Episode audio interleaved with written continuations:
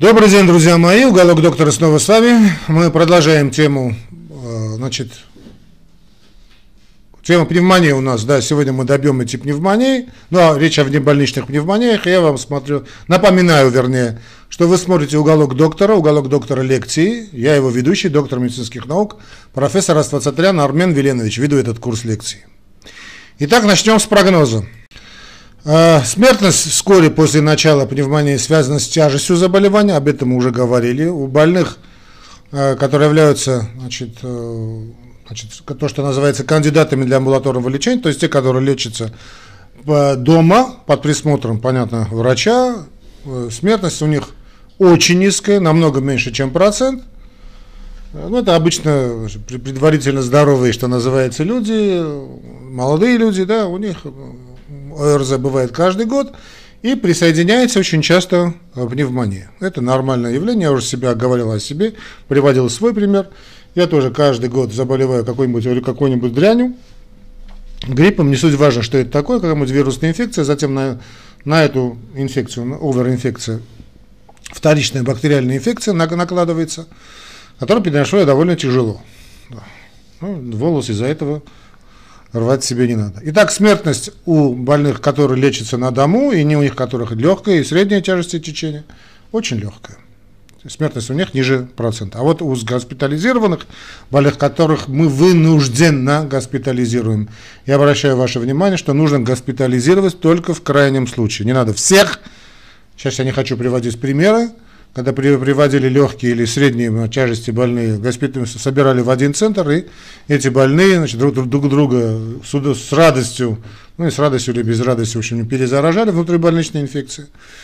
И вроде здоровый больной, значит, ну, на своих ногах человек поступает в клинику и не выходит из нее. Кроме того, все те методики лечения, которые, а лечение мы сегодня скажем, которые применяются значит, не по назначению, ну, могут кончаться довольно плачевно.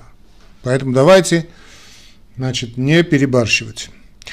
Смертность у госпитализированных по больных, по, которые были госпитализированы по прямым показаниям, уже высокая. Она составляет где-то порядка 8%. Но это, понятно, тяжелые больные. Смерть может быть обусловлена собственно пневмонией, которая перешла в сепсис – заражение крови или обострение сопутствующих низлежащих заболеваний. У больных, госпитализированных в связи с пневмонией, риск смерти увеличивается в течение года после выписки из стационара.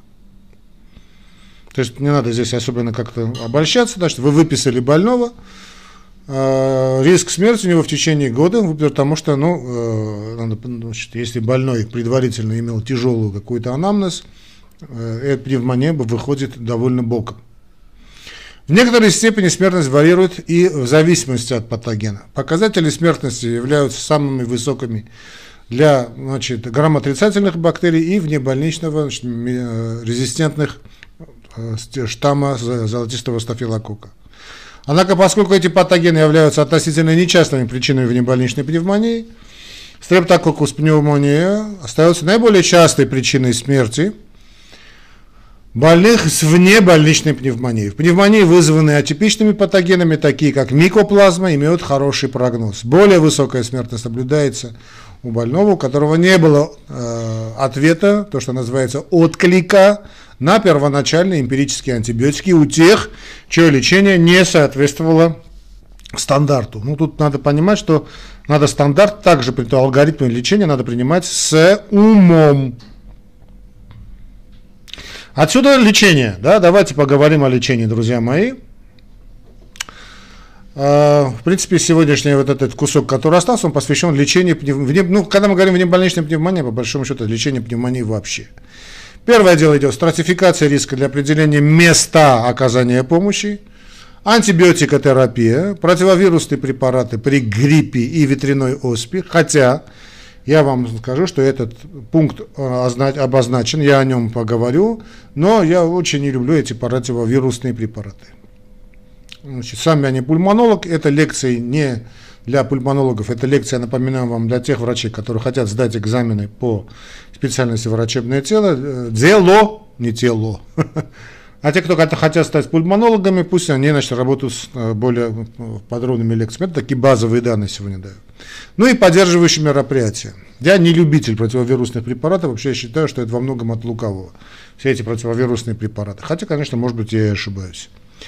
Итак, стратификация риска. Значит, стратификация риска по правилам прогнозирования риска могут быть использованы для оценки риска смерти и поэтому могут быть полезны для принятия решения о госпитализации, то есть уложить больного в клинику или нет, такой вечный вопрос, да, to be or not to be, to hospitalize or not to hospitalize. Правила используются для выявления тех больных, которые могут безопасно лечиться в амбулаторных условиях, а это подавляющее большинство людей. Подавляющее. Ну и тех, кому требуется госпитализация из-за высокого риска осложнения. Есть специальные риски, такие стратифи, таблицы, вернее, стратификации риска для внебольничной пневмонии, я ее приводить не буду.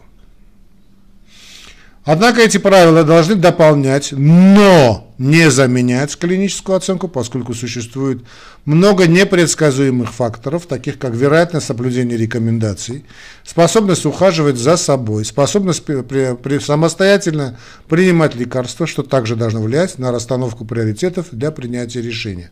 О чем идет речь, друзья мои? Сможет ли больной адекватно принять, воспринять те назначения, которые вы ему сделали. Такие больные, вообще, как и большинство больных, это называются, входят в категорию patients of care, то есть больные ухода. Грамотно вы, за ними ухаживают его близкие или нет. Но так как это время, наше время, время одиноких людей, то далеко не факт, что сам больной с этим справится. И здорово, конечно, когда у больного есть супруга, ну, друг, так скажем, ладно, которая будет за ним ухаживать. Женщина, конечно, в таких вопросах незаменима. незаменима. Госпитализация в блоке, то есть почему, о чем идет речь? Надо грамотно, это касается, кстати, не только э, случаев пневмонии, это касается гипертонии, сахарного диабета. По большому счету, вот этот Запад пошел по пути того, что, ну, сдался, да, грубо говоря. И вот эти все хосписы, все эти, значит, э, так скажем, ну что такое хоспис, да, вот этот приют для э, людей преклонного возраста, продвинут, далеко продвинутого возраста, э, значит, государство понимает, что люди живут одни, и значит, решило их централизировать, э, людей при такого очень продвинутого возраста 75 плюс, к сожалению, уже даже моложе, чем 75 плюс, и за ними ухаживает медперсонал, по большому счету, все эти нянечки, да. Это имеет, конечно, безусловный плюс, потому что одно дело, когда давление, скажем, или там легкие выслушивает врач, или там давление замеряет та же медицинская сестра, другое дело, что это, скажем, замеряют домашние, которые далеко не доки в медицине, они не должны быть доками, но этот имеет, конечно, существенный минус, потому что как, никакая медсестра, значит, друга семьи не заменит. То же самое касается приема препаратов. Понимаете, больные как дети. То есть они могут помнить, могут не помнить, они принимали лекарства, не принимали лекарства. Это очень серьезная проблема. Она, это один из серьезнейших вызовов современной, значит, медици, здраво, современного здравоохранения. Потому что я вот, скажем, у нас в кардиологической практике мы назначаем лекарства, и далеко не факт, что эти больные будут эти лекарства правильно принимать, длительно принимать и контролировать, скажем, те же показатели гемодинамики. То есть тупо мерить свое артериальное давление два раза в день. Или, скажем, у него есть сопутствующий сахарный диабет, сплошь и рядом. Будет ли каждый день больной или больная замерять свой сахар крови? Госпитализация в блоке интенсивной терапии, то есть биты, необходима тем больным, которые имеют потребность в искусственной, то есть механической вентиляции, очень плохие прогностические больные, имеют гипотензию, то есть систолическое давление у них упало ниже 90, с неэффективностью попыток восполнения объема жидкости. То есть уже, в принципе, идет по а, такой, ну, не, не, не гиповолемический, конечно, шок, но а, состояние дегидратации, которое крайне опасно. Другие критерии, особенно если их более трех, заставляют задуматься о госпитализации э, больного в блоке интенсивной терапии. Включает значит, гипотензию, требующую серьезной инфузионной терапии, Частота дыхания свыше 30 ударов в минуту. Отношение парциального давления кислорода к содержанию кислорода во вдыхаемом воздухе менее 250.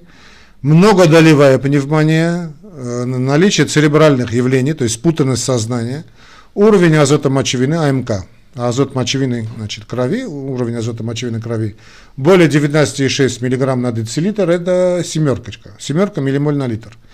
Лейкоциты, значит, количество лейкоцитов менее 4000 клеток в микролитр, это 4 на 10 девятой степени на литр.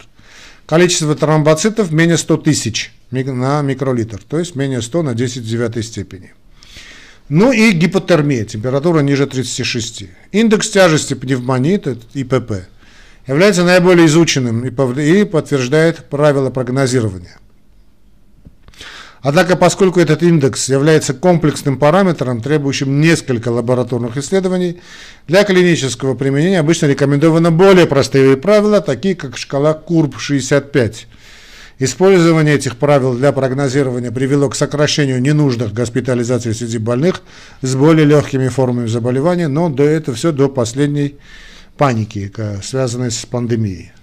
Шкалу КУРП 65 по одному баллу отводится на каждый из факторов риска, а именно спутанность сознания уремия, азот мочевинной кислоты, более 19 мг на децилитр, это 6,8 ммоль на литр, частота дыхания более 30 в минуту, систолическое артериальное давление менее 90, ну или диастолическое менее 60, да.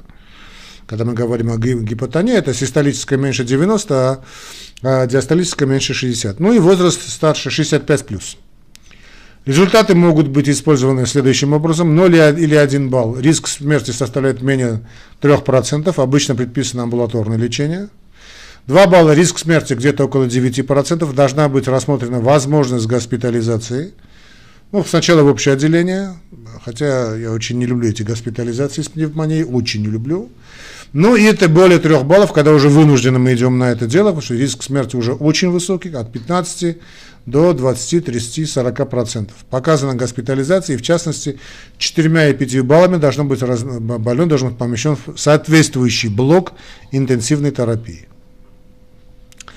Ну, какие препараты мы принимаем? Основной, э, основой лечения внебольничной пневмонии являются антибиотики, антибактериальные препараты. Правильное лечение предполагает – Немедленное начало использования эмпирических антибиотиков предпочтительно не позднее 4 часов после начала заболевания. Поскольку идентификация возбудителя затруднена и требует времени, речь идет о, об очень тяжелых больных, да, те больные, которые уже госпитализированы. Значит, поскольку идентификация возбудителя практически невозможна в первые часы, эмпирически, то есть точно невозможно, эмпирический режим антибиотикотерапии подбирается, основываясь на вероятных возбудителях и тяжести заболевания. Многие организации, профессиональные организации, разработали единые рекомендации. В них подробно охарактеризованы широко используемые методы. Э, значит, внебольничная пневмония у взрослых, так скажем, есть клиническое руководство по внебольничной пневмонии американского общества инфекционистов, довольно известно это значит, руководство. Infectious Disease Society of American Clinical Guidelines э, on Community Acquired Pneumonia. Acquired, приобретенная, да? Рекомендованы должны быть адаптированы, рекомендации должны быть адаптированы к местным особенностям чувствительности возбудителей, имеющим, имеющимся в наличии лекарственным препаратом и индивидуальных особенностей больного. Если патоген был выявлен позже, обычно так и бывает, для проведения надлежащих изменений в антибактериальной терапии могут быть полезны результаты тестирования чувствительности к антибиотикам. Значит, в педиатрии лечение зависит от возраста, понятно, предыдущих прививок и вида лечения амбулаторное или стационарное. При амбулаторном лечении детей терапия зависит от возраста. Менее 5 лет обычно препаратом выбора является амоксициллин, который довольно себе значит, хорошо за, за, значит, за, так скажем, проявил, да, характеризовал, и вот, значит, или, ну, с клавулонатом, а, амоксициллин с клавулонатом, ну, амоксициллин с клавулонатом все-таки такой маркетинговый ход, ну, да ладно, ладно, амоксициллин с клавулонатом, с клавулонатом. Если эпидемиология предполагает наличие атипичных патогенов как причину, результаты клинических исследований этому соответствуют, вместо этих препаратов могут быть использованы макролиды, например, нелюбимый мною азитромицин, я не люблю этот азитромицин, ну или кларитромицин. Кларитромицин у меня вопросов нет, потому что я его никогда не назначаю. Некоторые эксперты предполагают не использовать антибиотики, если клинические особенности четко свидетельствуют о наличии именно вирусной пневмонии. Что значит некоторые эксперты? Все считают, вирусная пневмония антибиотиками не лечится. Но другое дело, пойди пойми, вирусная или нет, но в любом случае, если больной не госпитализирован, мы уже об этом говорили, первые 3-4 дня надо потерпеть Да? Потому что мы нашими антибиотиками при первом подъеме температуры только нанесем непоправимый ущерб, какой я уже рассказывал. Да? Значит, во-первых, если на вирус антибиотик не действует, во-вторых, мы убьем э, все микро, микроорганизмы, э, которые легко поддаются лечению, как только вирусная пневмония уйдет, останутся только э, резистентные к лечению антимикрофлора. Она тут же займет место, э, как говорил Аристотель, святое место пусто не бывает, и вы, вы попадете на резистентные к антибиотикотерапии значит, микробы. Ну, пойди потом с ними справляйся. Более старше 5 лет, это амоксициллин, или особенно если не может быть исключен атипичный патоген, амоксициллин плюс какой-нибудь макролит. Альтернативой является амоксициллин, клавулонат. Я вообще амоксициллин люблю. Если причиной оказывается атипичный патоген, может применяться монотерапия макролидами. Суадизомка. Так скажем. Для детей, проходящих, проходящих лечение в стационаре, антибактериальная терапия, как правило, должна быть более широкого спектра действия, она зависит от предыдущих прививок ребеночка. Полностью иммунизированный против степ... значит, стептококус пневмония и гемофилус инфлюенса типа Б, ампицилин или бензинпицилицинил, альтернатива является цефтриаксон или цефотоксин. Цефтриаксон довольно неплохой. Если подозревается значит, э, резистентный золотистый стафилококк, добавляют ванкомицин или клиндомицин.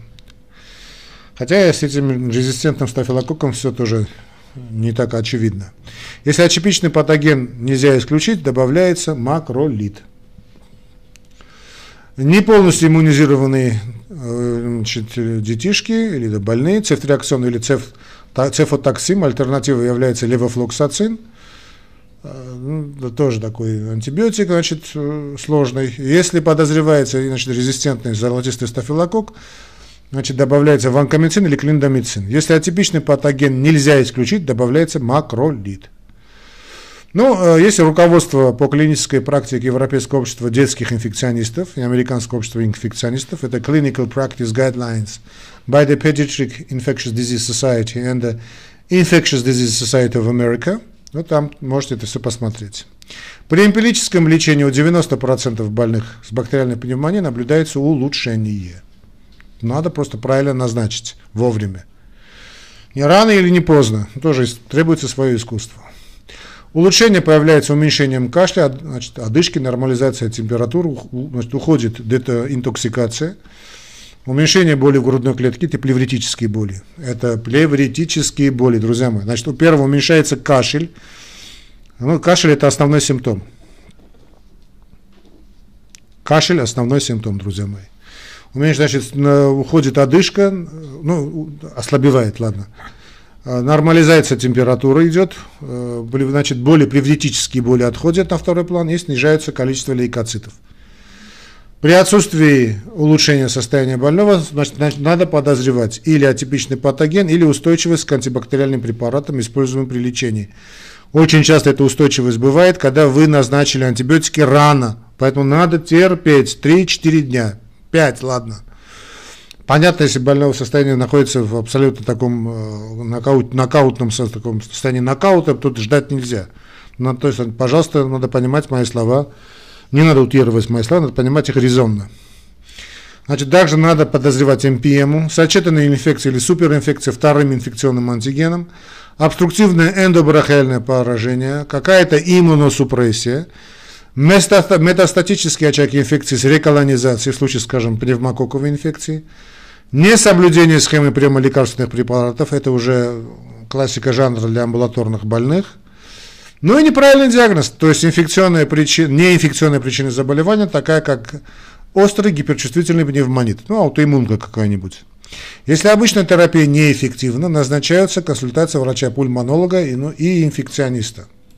При некоторых вирусных пневмониях может быть, по, может быть показана противовирусная терапия. Ну, тут я противовирусные препараты. Друзья мои, я не хочу говорить, и вообще их сейчас, значит, там, ну, сейчас здесь в гайдлайнах она написано, я об этих противовирусных препаратах ничего говорить не буду. Я ну, теперь вы сейчас слушаете мою лекцию, да, что я не люблю и не назначаю их.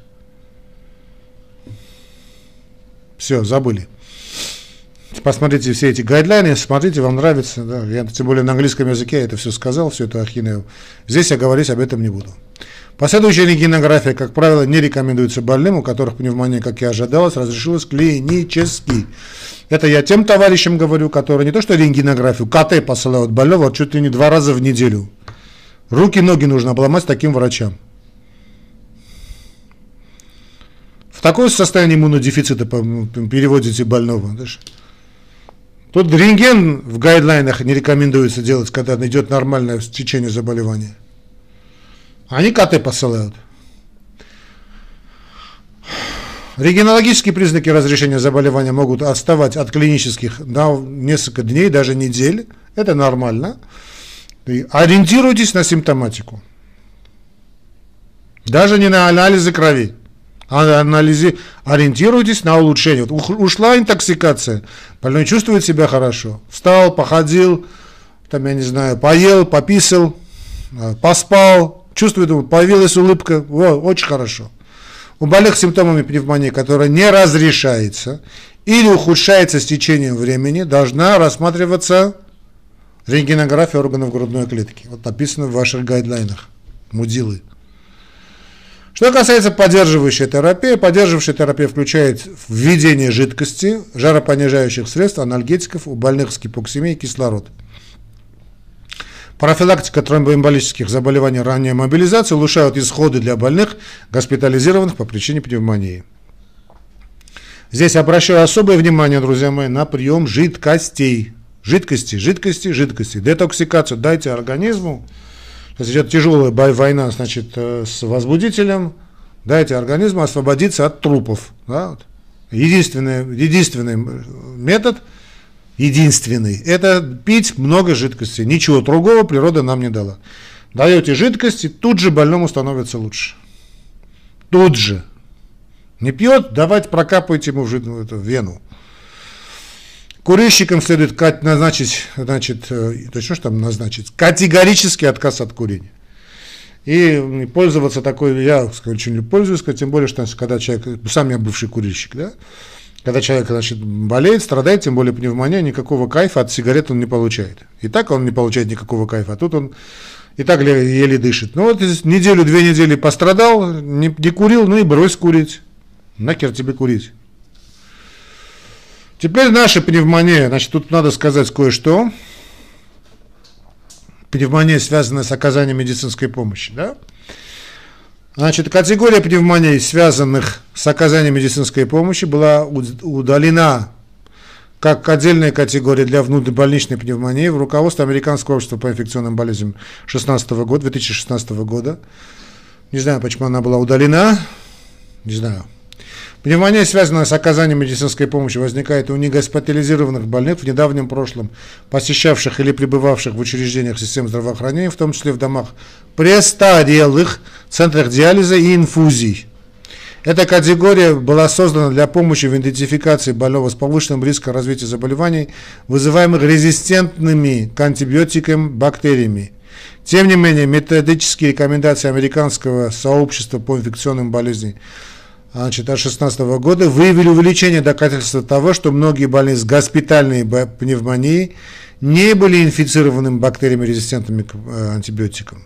Скорее всего, риск заражения резистентными к антибиотикам микроорганизмами у данных больных связан с подтвержденными, подтвержденными факторами риска, описанными для больных с негоспитальной пневмонией. Здесь тоже мы должны понимать, что тут не все чисто. Теперь о профилактике пару слов скажем. Профилактика внебольничной пневмонии. Для профилактики некоторых форм внебольничной пневмонии используется вакцинация. Значит, две, э, тут э, понимаю, что значит, само слово уже довольно сильно дискредитировано, ввиду того, что сейчас происходит в мире, сильно дискредитировано. Я вообще, честно говоря, не знаю, что будет делать Всемирная организация здравоохранения. Дело пахнет керосином, очень сильно причем. А пневмококковая компьютер, конъюгированная вакцина, так называемая ПКВ-13, рекомендуется для детей возрастом от 2 месяцев до 2 лет и взрослых старше 19 лет с определенными сочетанными заболеваниями, в том числе с иммунодефицитом, и для взрослых 65+, на основе совместного принятия решения между врачом и больным. Пневмококковая полисахаридная вакцина значит, ППСВ-23 применяется для всех взрослых больных старше 65 лет и для любых больных старше двух лет, имеющих факторы риска развития пневмококковых инфекций, включая, но не, не ограничиваясь больными с фоновыми заболеваниями сердца, легких или нарушения иммунной системы, также для, а также для курильщиков. Значит, полный перечень для обеих пневмококковых вакцин можно найти на сайте CDC. Значит, рекомендации по применению других вакцин, как, например, по вакцине против хемофилус инфлюенции тип Б для больных меньше двух лет, вакцина против ветряной оспы для больных меньше 18 значит, э, месяцев и вакцина против гриппа. Значит, э, что касается э, ветрянки, я, честно говоря, не знаю. Раньше я как-то Вообще я вам признаюсь, что я такой был такой сторонник вакцинации, да, но вот эти э, сам очень ярый. Но последние события сильно, сильно, сильно, значит, это мое отношение к этим э, позициям изменили. Все не означает, что детская вакцинация это святая святых. Тут трогать мы не должны ничего. Но все эти новые новшества, да, они меня очень-очень-очень тревожат. Очень тревожат. Не то, что тревожат, пугают просто. Ладно, значит, у больных с высоким риском, которые не были вакцинированы против гриппа и имели бытовой контакт с больным гриппом, может назначаться э, э, значит, такая тактика озельтемавир, да? Но я не люблю, друзья мои, противовирусные препараты. Давайте мы сделаем так. Я против противовирусных препаратов не вот этих назначать, значит, наименования говорить не буду, ибо ибо львица родила, это опасно. Ибо, значит, вы смотрите мои лекции, значит, э, да, слушаете, слушаете другие лекции.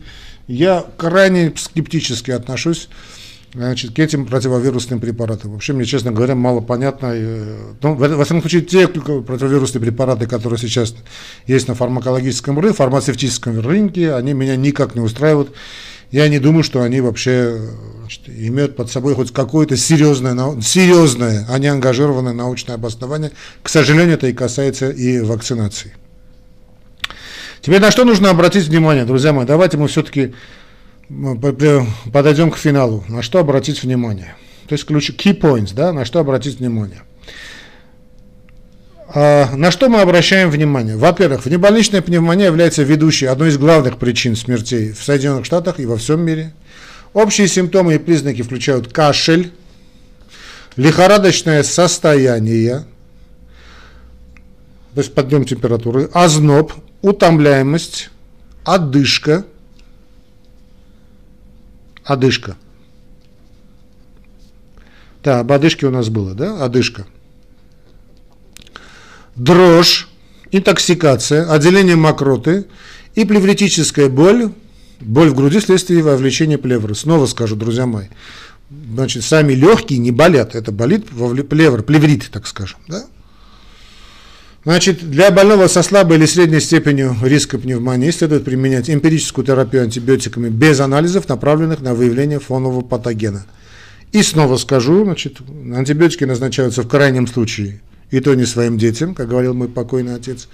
То есть мы опираемся на что? Если это классика жанра резкий подъем температуры 3-4 дня, значит, больной находится дома. Не надо нагнетать панику, психоз, да, потерпите 3-4-5 дней, сбивайте температуру, давайте ему пить воду, Бивайте антипротив, э, э, чем? Ну, э, анальгетиками, антипиретиками, парацетамол, ибупрофен. Если на четвертые, пятые сутки температура не спускается, вот тогда назначайте антибиотики. Эмпирические, широкого спектра действия, Бог вам в помощь. Дайте организму справиться с проблемой. Помните, ни один врач не умнее Господа Бога. Да, и снова скажу, значит, боль, которая бы это, да, вот тут у меня, значит, плевритическая боль, она же боль в груди. Тут надо ее отличать от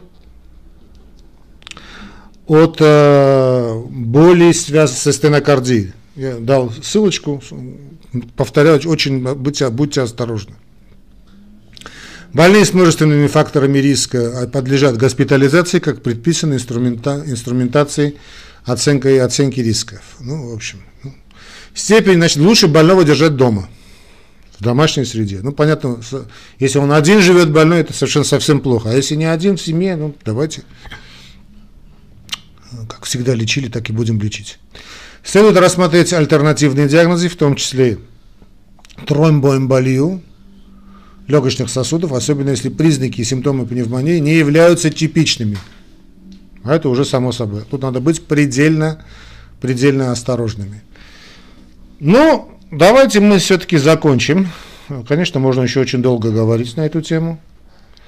Давайте все-таки мы закончим. И значит, на что обратим внимание, друзья мои, что э, это целый такой курс лекций, в том числе о пневмониях.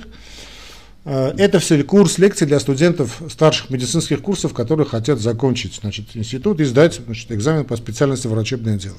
Это не для пульмонологов, это не такая не узкая лекция. Но как базовая информация, я думаю, она полезна. Значит, дальше будут, конечно, я постараюсь и говорить и о внубольничной пневмонии, вентиляторно-ассоциированной пневмонии, ну, с, с Божьей помощью, по, по, даст Господь возможность, силы, обязательно сделаем. Я хочу просто вам напомнить, друзья мои, что наш, наш канал существует на ваши пожертвования, такой краудфандинг, что называется, да. Именно благодаря вашим пожертвованиям мы делаем, выходим в эфир, записываем передачи, записываем лекции. Поэтому обязательно, кроме того, чтобы поддержать нас морально, то есть поставить лайки, распространять наши лекции, прошу вас и поддержать нас материально. Любой материальной помощи мы будем искренне благодарны. Это не просто так. В описании к этому ролику вы найдете реквизиты, я не знаю, где вы смотрите, реквизиты значит, на, нашего канала «Уголок доктора». Это можно, если это YouTube, ну, то в описании найдете. Кстати, если вы смотрите в YouTube, то и пальчик вверх, само собой, и э, нажмите на колокольчик. То есть надо подписаться и нажать на колокольчик, чтобы и выбрать ту опцию, которая вам нужна, чтобы быть в, в курсе всех новостей от канала «Уголок доктора лекции». Ну а если вы смотрите просто «Уголок доктора», э, то если вы смотрите в Яндексе, вы просто подпишитесь. Кстати, у меня есть основной аккаунт в Ютубе, называется просто «Уголок доктора». «Уголок доктора». Ну, как, где хотите, как хотите. И снова напоминаю о желательности, большой желательности ваших донатов. Крепкого вам здоровья, дальше будет тоже интересно, жду вас на следующих лекциях. Пока!